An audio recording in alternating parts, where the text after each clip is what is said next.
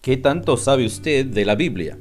¿Cuál es su conocimiento del libro de mayor ventas en todo el mundo? ¿Sabía usted que la Biblia está dividida en dos testamentos? Antiguo Testamento y Nuevo Testamento. Aunque ella está compuesta por 66 libros, sin embargo, las dos grandes agrupaciones de estos libros, 39 eh, para el Antiguo Testamento y 27 libros para el Nuevo Testamento, componen lo que hoy se conoce como la palabra de Dios. Es un libro que ha acompañado a los seres humanos por mucho tiempo. Estamos en el año 2020 después de Cristo y pues toda esta eh, época en que vive la humanidad, en el siglo primero de nuestra era es cuando la Biblia terminó de ser escrita, completada y desde allí en adelante ha acompañado a los seres humanos a través de sus dificultades, de sus momentos de alegría, ha traído la revelación de Dios para conocer cosas que de otra forma si no fuese por este libro santo, no conoceríamos de Dios. Pero ¿se ha puesto usted a pensar de qué trata la Biblia?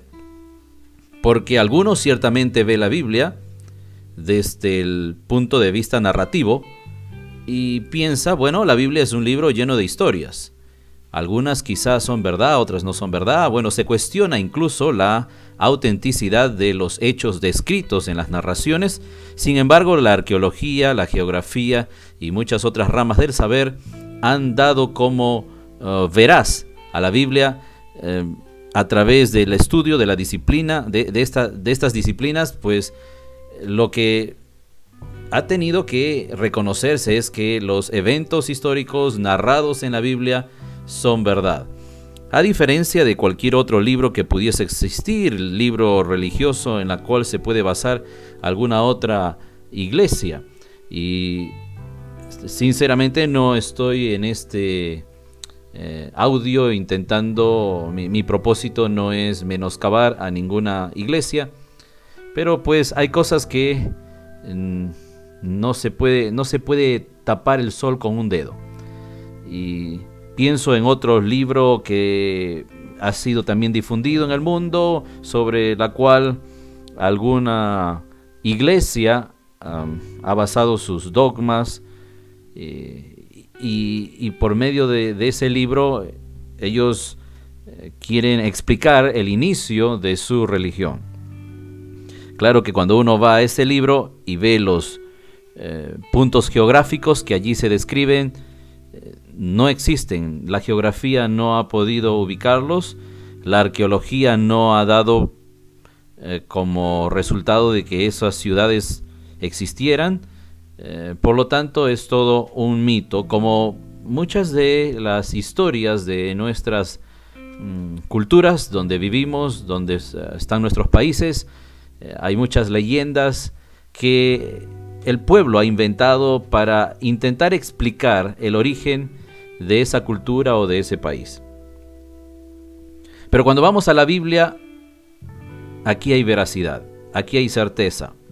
Incluso aquellos que han intentado estar en contra de la Biblia y han utilizado las disciplinas ya mencionadas, las ciencias ya mencionadas, para demostrar el fraude que supuestamente la Biblia era, lo que ha sucedido es que el resultado de sus investigaciones ha terminado convenciendo a más de un escéptico en la veracidad de la palabra de Dios.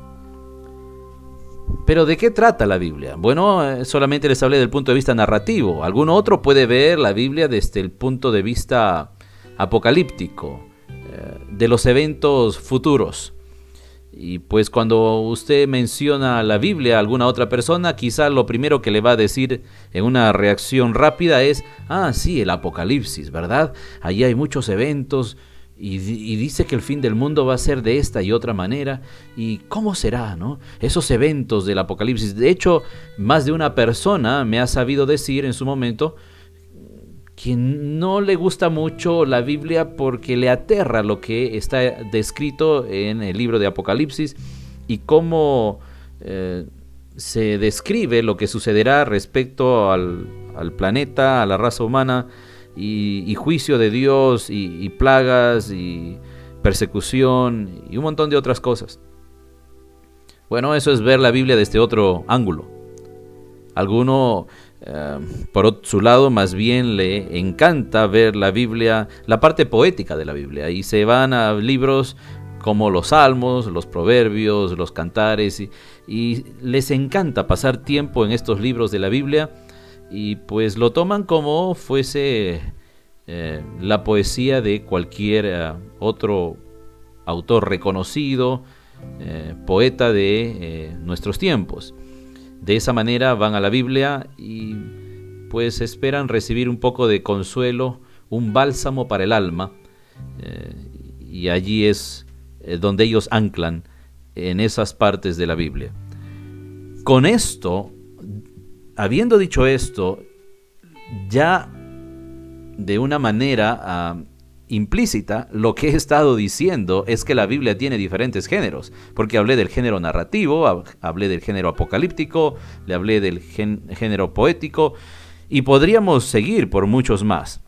Pero entonces, ¿qué es la Biblia? Es una variedad son 66 libros, hay muchos géneros dentro. Creo que no es tan fácil encontrar su mensaje principal, ¿verdad?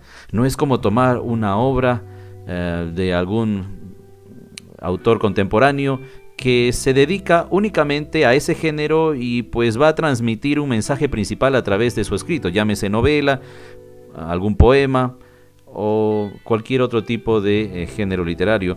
Hay un mensaje principal, eso lo sabemos por literatura en toda obra literaria hay un mensaje principal, hay personajes principales, ¿qué es el propósito de, tener este libro o de, haberlo escrito? Hay un propósito de parte del autor y ese autor espera provocar en sus oyentes una respuesta, eh, lo cual se llamaría la respuesta esperada, lo que se desea de parte del... Eh, de los oyentes o de los lectores, en este caso si se trata de un libro.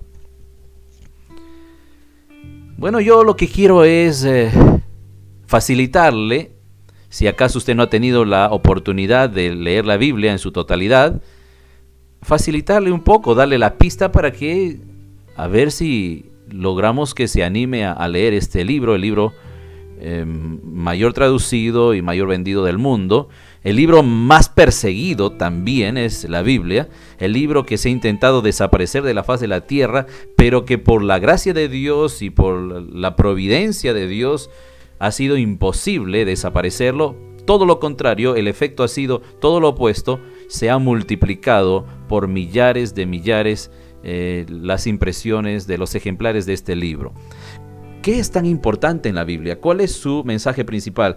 Bueno, aunque la Biblia está compuesta por 66 libros y dividida en dos testamentos, eh, dos grupos principales, Antiguo y Nuevo Testamento, sin embargo, la Biblia es un solo libro que trata sobre un personaje principal y que tiene una sola una, una sola línea de conducción, tiene un mensaje principal. El tema principal de la Biblia es el tema de la redención.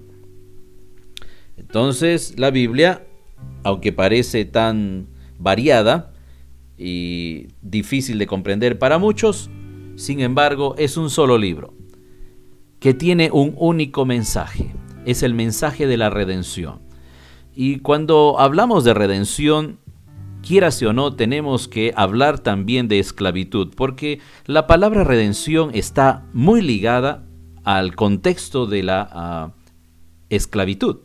Es lo que sucedía en tiempos antiguos cuando alguien iba al mercado de esclavos a comprarse un esclavo, pues la ley se lo facultaba, y de hecho todavía esto se practica en algunas culturas en nuestros tiempos. No es contra la ley ir a comprar un esclavo, y pues uno va al mercado de esclavos, paga un precio, lo que paga en ese momento es el precio de la redención. Es redención lo que uno paga. Quiere decir que uno da una suma de dinero para sacar del mercado de esclavos a aquel esclavo. Que bueno, si lo estoy comprando es naturalmente porque también quiero eh, valerme del servicio de este esclavo. Prácticamente lo que le está pasando a este esclavo es no es que necesariamente está quedando en libertad, pero está pasando de un amo a otro. Eh, y bueno, alguno, algún esclavo ha esperado, los esclavos esperaban tener buena suerte, ¿no? Porque aquí en el mercado de esclavos lo tratan como cualquier cosa, este vendedor de esclavos, pero ahora que me está comprando este nuevo amo, quizá me vaya bien.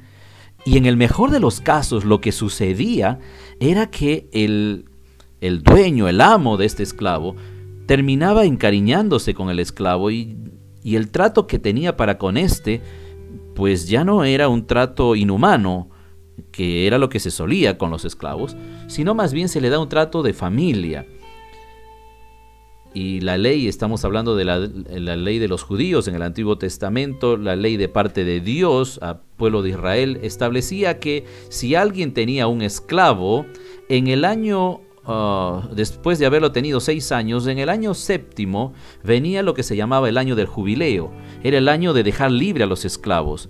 No se le podía retener más tiempo y el esclavo estaba libre, se podía ir. Y en ese en ese contexto también aparece legislado de parte de Dios eh, la figura del esclavo de amor. ¿Y en qué consistía esto? Pues el esclavo, en muchos casos que llegaba solo, ah, o a veces con esposa, y allí podía tener sus hijos eh, bajo el techo de su amo, eh, evaluaba lo que había sido su vida en esos seis años con su amo, y si el amo era alguien que le había tratado de una manera amical, es más, como familia. Luego el esclavo, en el año séptimo, cuando se le daba la oportunidad de irse, de estar libre, él evaluaba y decía, ¿a dónde podré ir?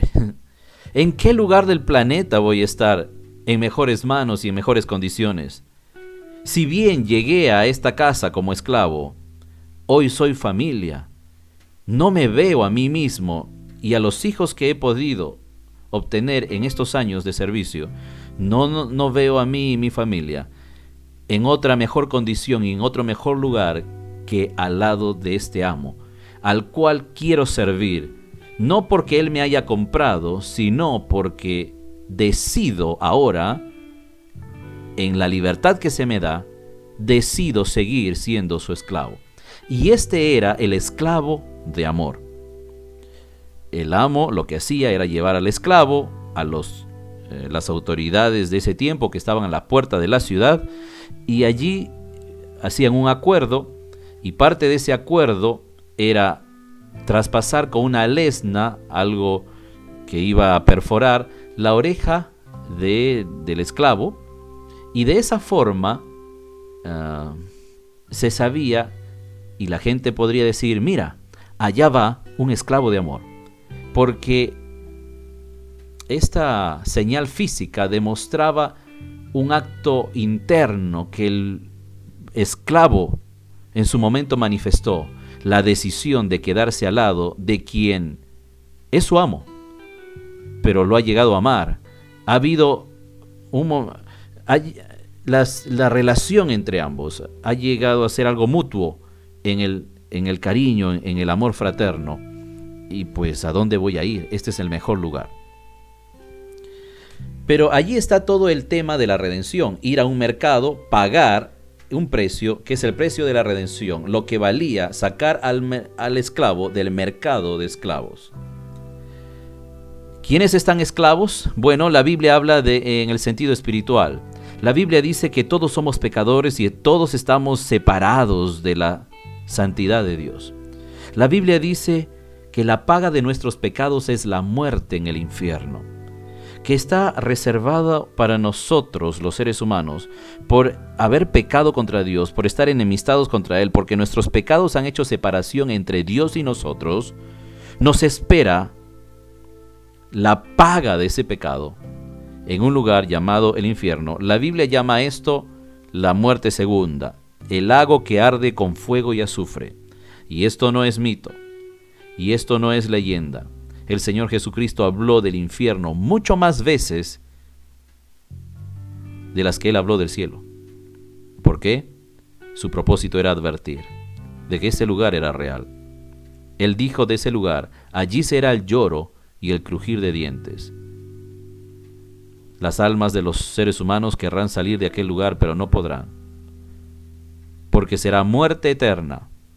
Alguien ha dicho en un atrevimiento contra las cosas espirituales, bueno, está bien, si al final tengo que ir al infierno, iré al infierno. Me arrojarán allí, me quemaré y allí se acabó mi existencia. Lo que no sabe esta persona es que la Biblia habla de este lugar como el lugar de tormento eterno, donde el gusano nunca muere y la llama nunca se apaga. No es tan sencillo como caer a un foso, allí hay fuego y pues me voy a calcinar. No va a suceder eso. Va a ser un tormento eterno, un calor, un ardor, un quemazón en el cuerpo que nunca terminará. Pero Dios no quiere este lugar para nosotros. Dios no quiere este lugar para nosotros.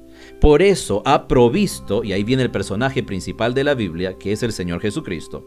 El Antiguo Testamento hablaba de este Mesías que vendría, de este Salvador, de este redentor, de este que iba a venir a sacarnos del mercado de esclavos, donde estamos como esclavos del pecado, sujetos al yugo de esclavitud del pecado. Se anunciaba en el Antiguo Testamento que este Mesías, que este Redentor vendría. El Nuevo Testamento revela a ese Mesías, a ese Redentor, en su llegada a la humanidad. Porque el Nuevo Testamento comienza con los Evangelios, donde se narra el nacimiento del Señor Jesucristo, toda su vida en la tierra. O sea, lo que el Antiguo Testamento estaba proyectando de Jesucristo hacia futuro, el Nuevo Testamento lo revela como algo que ya sucedió. Teniendo los dos testamentos, nos damos cuenta que al final el contenido de ambos testamentos es apuntar a Jesucristo, el personaje principal, el redentor de la humanidad. Y cuando se habla de él en el libro de Hebreos en el capítulo 10 se dice así, la Biblia dice así en el libro de Hebreos en el capítulo 10. Porque la ley, teniendo la sombra de los bienes venideros, no la imagen misma de las cosas, nunca puede, por los mismos sacrificios que se ofrecen continuamente cada año, hacer perfectos a los que se acercan. De otra manera, cesarían de ofrecerse. Pues los que tributan este culto, limpios una vez, no tendrían ya más conciencia de pecado pero en estos sacrificios cada año se hace memoria de los pecados. Porque la sangre de los toros y de los machos cabríos no puede quitar los pecados. Por lo cual, entrando en el mundo dice, Sacrificio y ofrenda no quisiste, mas me preparaste cuerpo. Holocaustos y expiaciones por el pecado no te agradaron. Entonces dije, He aquí que vengo, oh Dios, para hacer tu voluntad como en el rollo del libro está escrito de mí. Estas son palabras del Señor Jesucristo. Diciendo primero, sacrificio y ofrenda y holocaustos y expiaciones por el pecado no quisiste, ni te agradaron, las cuales cosas se ofrecen según la ley. Y diciendo luego, he aquí que vengo, oh Dios, para hacer tu voluntad, quítalo primero para establecer esto último. En esa voluntad somos santificados mediante la ofrenda del cuerpo de Jesucristo, hecha una vez para siempre. Y ciertamente todo sacerdote está día tras día ministrando y ofreciendo muchas veces los mismos sacrificios que nunca pueden quitar los pecados. Pero Cristo, habiendo ofrecido una vez para siempre un solo sacrificio por los pecados, se ha sentado a la diestra de Dios de aquí en adelante esperando hasta que sus enemigos sean puestos por estrado de sus pies. Porque con una sola ofrenda hizo perfectos para siempre a los santificados. Quizá para usted es la primera vez que escucha esta porción de la Biblia. Quiero resumirle, lo que dice todo este texto leído es, el Antiguo Testamento nos narra sobre una liturgia que llevaban adelante eh, los del pueblo de Israel y los sacerdotes allí. Ellos ofrecían sacrificios de corderos, de, de unos machos cabríos, de unos toros. Era lo que se ofrecía por los pecados del pueblo. Se hacía una fiesta bueno, se hacía esto de manera regular, todos los días. Había gente que estaba llegando con sus corderitos, con sus toros, para ofrecer eso como una ofrenda para que sus pecados le sean perdonados. Porque, déjeme decirle de pasada, todo ser humano siempre ha buscado el saber que sus pecados son perdonados. Es algo natural que Dios ha puesto en el ser humano. Sentirse y saberse perdonado por aquel a quien hemos ofendido, y no hay otro ser a quien hayamos ofendido más en toda nuestra vida, y que la raza humana haya ofendido más que el ser divino, el Dios santo, el Dios que nos creó. Y para que estemos en una paz con Dios y haya una limpieza de conciencia, el ser humano siempre ha querido de alguna forma eh, llevar adelante una liturgia, un culto, un ritual, algo que eh, demuestre que con este ofrecimiento Dios a cambio me va a perdonar. Pues en el Antiguo Testamento lo que se usaban eran estos animalitos que ya le mencioné. Pero en este texto hemos leído que esos animales, la sangre de estos animales no puede quitar los pecados. Y la forma lógica de demostrar eso es que continuamente se estaban ofreciendo esos sacrificios. Continuamente, por siglos de siglos, se hizo, se hizo esta práctica. Si acaso la sangre de algún corderito o de alguno de estos animales mencionados podría quitar los pecados de la persona que ofrecía ese, ese animalito, pues entonces ya no necesitaba ofrecer otra vez. Pero esta persona a lo largo de su vida necesitaba seguir ofreciendo continuamente para continuo perdón de sus pecados. Pero cuando viene el Señor Jesucristo, hay una palabra profética que está en los Salmos y que aquí se repite, porque un día Dios dijo, bueno, ya no quiero más sacrificio y ofrenda por el pecado. Entonces prepara el cuerpo de, del Señor Jesucristo y Él ingresa al mundo de los hombres con uno de sus títulos, que es uno de los títulos del Señor Jesucristo, con, creo que con muchísimo significado, si bien todos están llenos de significado, pero para lo que estamos explicando, bien nos viene eh, enfocarnos también en uno de los nombres del Señor Jesucristo, eh, que lo mencionara y salió de la boca de Juan el Bautista, el precursor del Señor Jesucristo. Cuando él estaba predicando al lado del río Jordán, donde él bautizaba a los que se arrepentían de sus pecados, cuando, eh, cuando viene el Señor Jesucristo, a quien anticipadamente iba anunciando, cuando llega dice, he aquí, apunta al Señor Jesucristo y dice, he aquí el Cordero de Dios que quita el pecado del mundo. En contraste a esto que nos explica el libro de Hebreos, la sangre de los machos cabríos, de los, de los toros, toda esta ofrenda de holocaustos y expiaciones, la verdad que finalmente no podían quitar de en medio el pecado. Pero cuando viene el Señor Jesucristo, Juan el Bautista dice, he aquí el Cordero de Dios que quita el pecado del mundo. Y esto también se puede demostrar de manera lógica, porque una vez que el Señor Jesucristo es crucificado en la cruz. Y es allí donde Él pagó el precio de la redención. Es allí con su cuerpo con, puesto en vituperio, en sacrificio por nuestros pecados y el derramamiento de su sangre, eso es lo que paga el precio de nuestra redención. Después de eso, ya no fue necesario ofrecer más sacrificios. ¿Por qué? Porque el Señor Jesucristo, eh, con un solo acto, nos dice este pasaje que hemos leído, habiendo ofrecido una vez para siempre un solo sacrificio por los pecados, ahora se ha sentado a la diestra de Dios. Qué interesante este, este cuadro del Señor Jesucristo sentándose a la diestra de Dios. El Señor Jesucristo entrega el sacrificio por nuestros pecados y, y en ese momento está eh, ejerciendo una de las facetas del Señor Jesucristo es que Él es sumo sacerdote. Cuando Él va a la cruz, como sumo sacerdote, Él está presentando la ofrenda, trabajo que hacía todo sumo sacerdote. ¿Y, ¿Y, qué es lo que presenta como ofrenda? Su propio cuerpo, porque Él no solamente es el sumo sacerdote, sino que a su vez Él es el Cordero de Dios. Nunca antes había sucedido eso.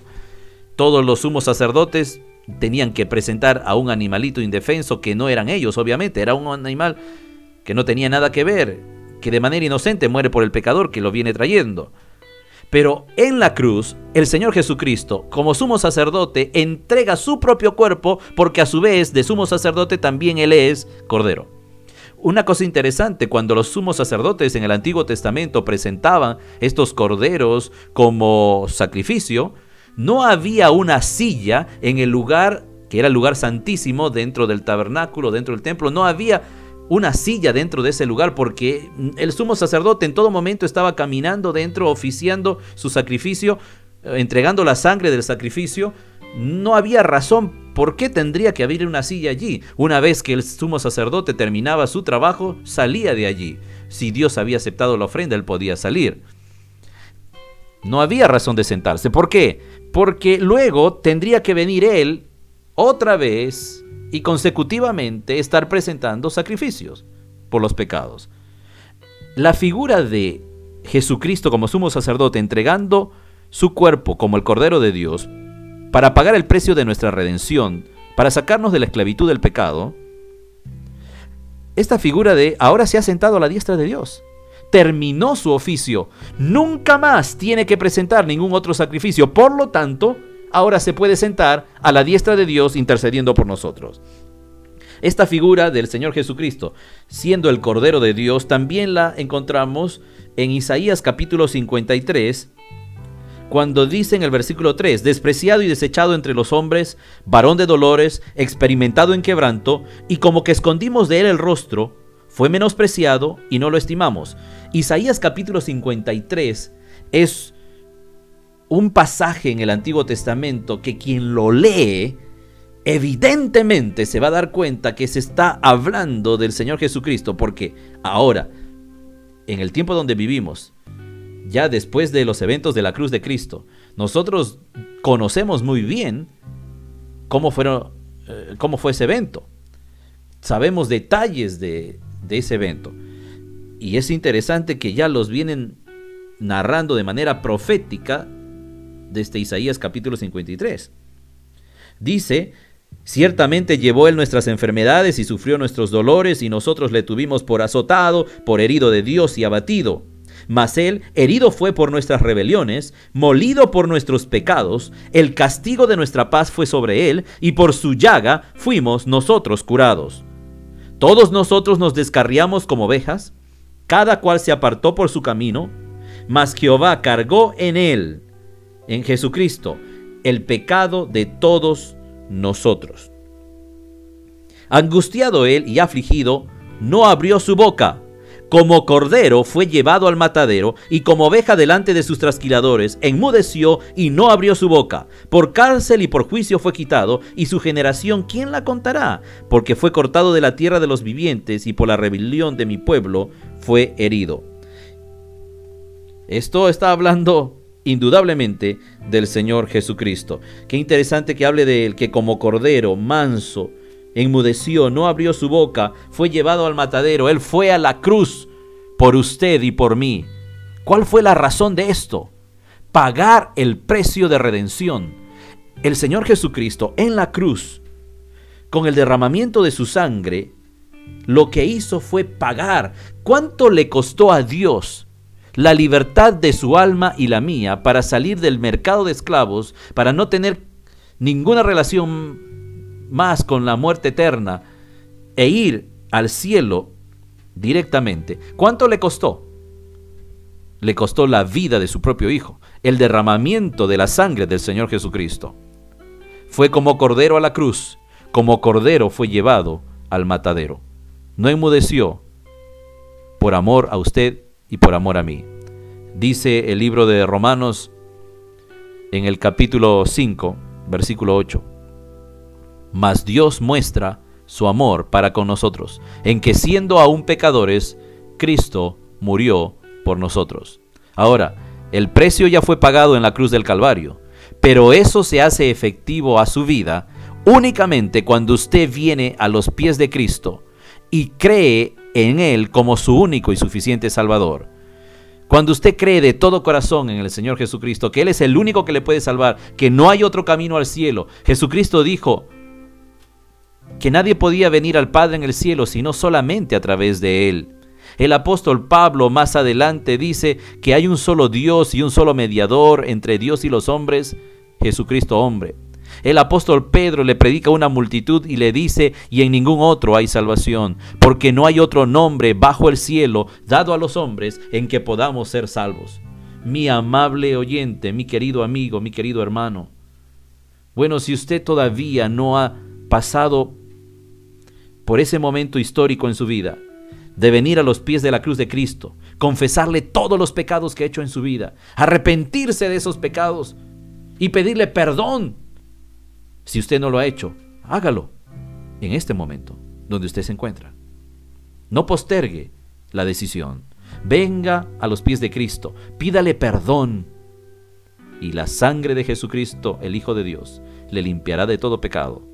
Y entonces la redención que Él pagó, el pago que Él hizo, se hará efectivo a su vida hoy.